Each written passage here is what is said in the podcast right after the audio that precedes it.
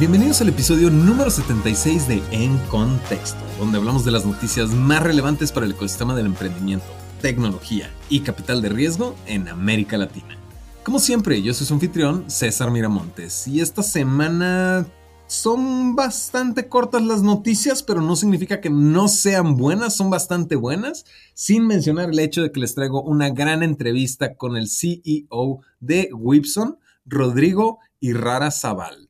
Recuerden que pueden escribirnos en nuestras redes sociales en arroba contexto-bajo y arroba un más para que nos manden todas sus opiniones y comentarios respecto al programa y que, como les comento, realmente está a la altura de sus expectativas. Entonces, para comenzar con la gran noticia que arrancamos, es Betterfly, por supuesto, de Chile, que obtuvo su valuación de mil millones de dólares. Y no nada más satisfechos con ser el tercer unicornio chileno, también son el primer unicornio social de Latinoamérica. Eh, esta InsurTech obtiene la evaluación después de una serie C de 125 millones de dólares, que fue liderada por Gladebrook Capital. Ahora va a buscar expandirse en América y Europa. Nuestra segunda noticia es que surgió o bueno, surge Nido Ventures para apoyar a emprendedores en etapa temprana. Los partners de este fondo provienen de empresas grandes como GMB, Ciclo, Urban y están buscando apoyar con capital y experiencia a nuevos emprendedores. Nuestra tercera noticia es Inspectorio, que levanta serie B de 50 millones de dólares para mejorar la calidad en cadenas de producción. Esta startup se dedica a optimizar cadenas de producción con inteligencia artificial Inspectorio tiene sede en Estados Unidos y fue fundada por cuatro empresarios ecuatorianos.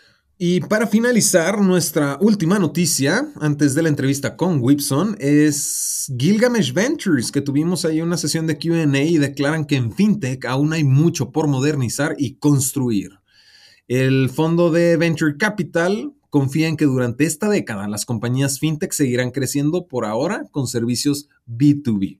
Vámonos pasando a la entrevista con el CEO de Wipson, Rodrigo, para que nos cuente un poquito más sobre la plataforma. Primero que nada, Rodrigo, bienvenido. Cuéntanos un poquito sobre Wipson. Wipson es una startup que permite a las empresas de Latinoamérica comenzar a cumplir con las regulaciones de privacidad. No quedan dudas que la área de privacidad llegó a la región. Brasil lanzó LGPD, su propia regulación utilizando como modelo a la ley europea. Y actualmente más de 6 millones de empresas deben cumplirla para evitar multas de hasta 9 millones de dólares por infracción y además evitar una pérdida en su reputación. Estas empresas no saben cómo cumplir y Wipson los ayuda comenzando con una línea de código.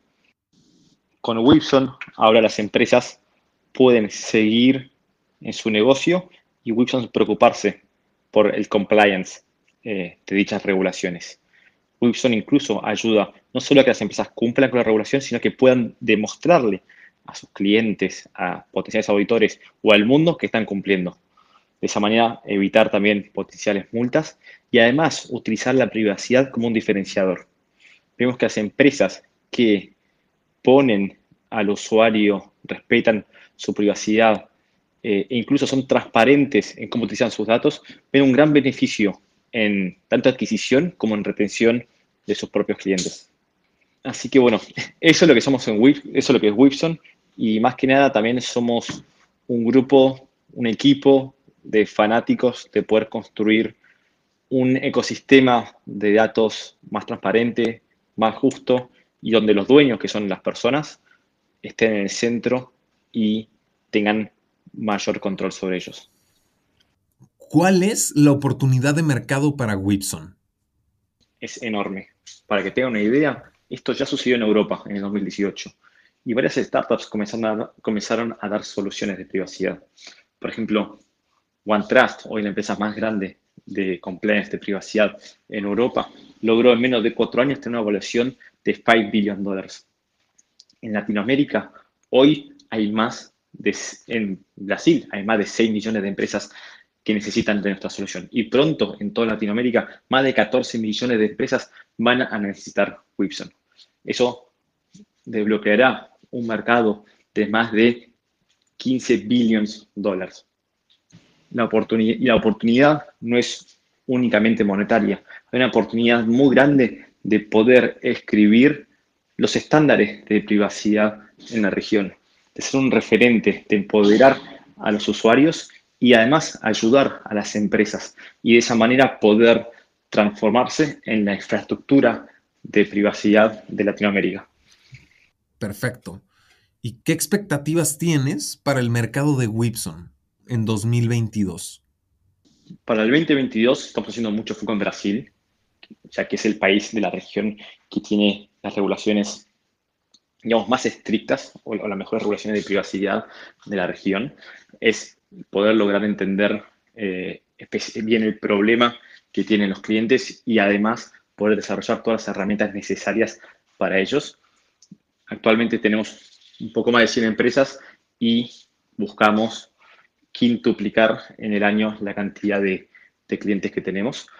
Además, por otro lado, en el 2022 también esperemos que, esperamos que países como México, Colombia, eh, Chile avancen con las regulaciones de privacidad que se están discutiendo en distintas etapas eh, políticas de cada país. Con lo cual, nuestras expectativas es crecer en Brasil, ser referente de privacidad en dicho país y de tal manera de ya estar listos para ser los, digamos, first movers luego en cada país, en Chile, Colombia, México, Perú, Argentina, Uruguay, bueno, más que nada los países de, de la región. Excelente. ¿Algo que quieras agregar? ¿Algo con lo que quieras concluir? Me gustaría, para terminar, y veo que es algo que sucede con muchas startups de compliance, es cómo posicionar a Wilson o cómo también estamos posicionando nosotros y qué queremos ser. Nosotros no queremos ser el reemplazo de un abogado. Todo lo contrario, nosotros queremos ayudar a que las empresas, a que las áreas de compliance o que abogados independientes que hoy ejercen, que se llama como DPO, Data Protection Officer, que es la persona que bueno, lleva a cargo el programa de protección de datos de alguna empresa o una startup, pueda hacer su trabajo de manera mucho más rápida, eficaz. Vemos que por lo general los equipos de marketing, equipos de finanzas, eh, equipos de recursos humanos suelen utilizar plataformas increíbles para automatizar su trabajo, para tener eh, mejores mediciones, índices, reportes. ¿Por qué el área de compliance no puede tener lo mismo, no? Y específicamente el área de compliance de privacidad. Bueno, nosotros buscamos generar esa plataforma de tal manera que se pueda, que la empresa pueda centralizar toda la información en un lugar y de tal manera de poder tener mayor información, mayores, mejores resultados y que toda la información esté en un lugar en el caso de necesidad de mostrarlo a un editor, por ejemplo.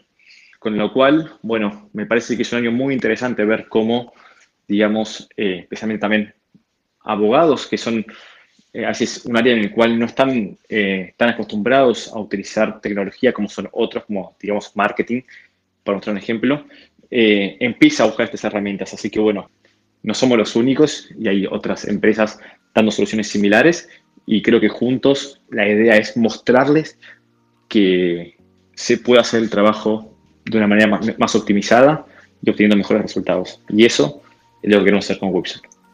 Fantástico. Pues en ese caso, eh, muchísimas, muchísimas gracias por tu aportación, Rodrigo. Eh, con eso realmente concluimos el programa del día de hoy. Espero que le hayan sacado bastante provecho y bastante fruto. Como siempre, esas fueron las noticias más relevantes del ecosistema del emprendimiento, tecnología y capital de riesgo en América Latina. Yo soy su anfitrión, César Miramontes, y ahora sí estás en contexto.